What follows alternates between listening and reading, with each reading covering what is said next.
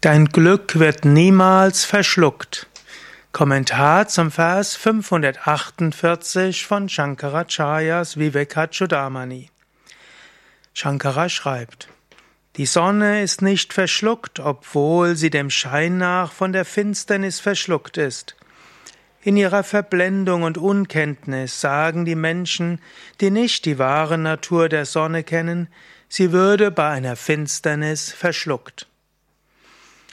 Heutzutage natürlich sind wir wissend. Wir wissen, die Sonne Zentralgestirn dieses Sonnensystems. Und Sonnenfinsternis heißt im Wesentlichen, der Mond verdeckt die Sonne. Und so sieht die Sonne bei der Sonnenfinsternis dunkel aus und es wird insgesamt dunkel bei der vollen Sonnenfinsternis, soweit du blicken kannst. In früheren Zeiten war das nochmal ganz besonders furchterregend. Plötzlich Sonne weg, mitten am Tag, alles dunkel. Aber Shankara wusste natürlich, die Sonne wird nicht verschluckt. Manche dachten, die Sonne wird verschluckt von einem Dämonen. Die Sonne wird nicht verschluckt beim, von einem Dämonen, nur vorübergehend ist es dunkel. So wenig wie die Sonne untergeht, abends und nachts, und so wenig auch wie die Sonne verschwindet, wenn Wolken sich vor die Sonne setzen.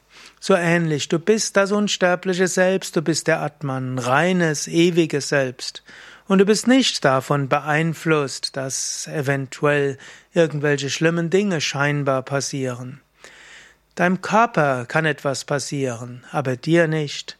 Und wenn dein Knie weh tut, tut dein Knie weh. Aber du bist immer noch das unsterbliche Selbst. Oder wenn deine Psyche in Negativität ist, du selbst bist nicht davon beeindruckt.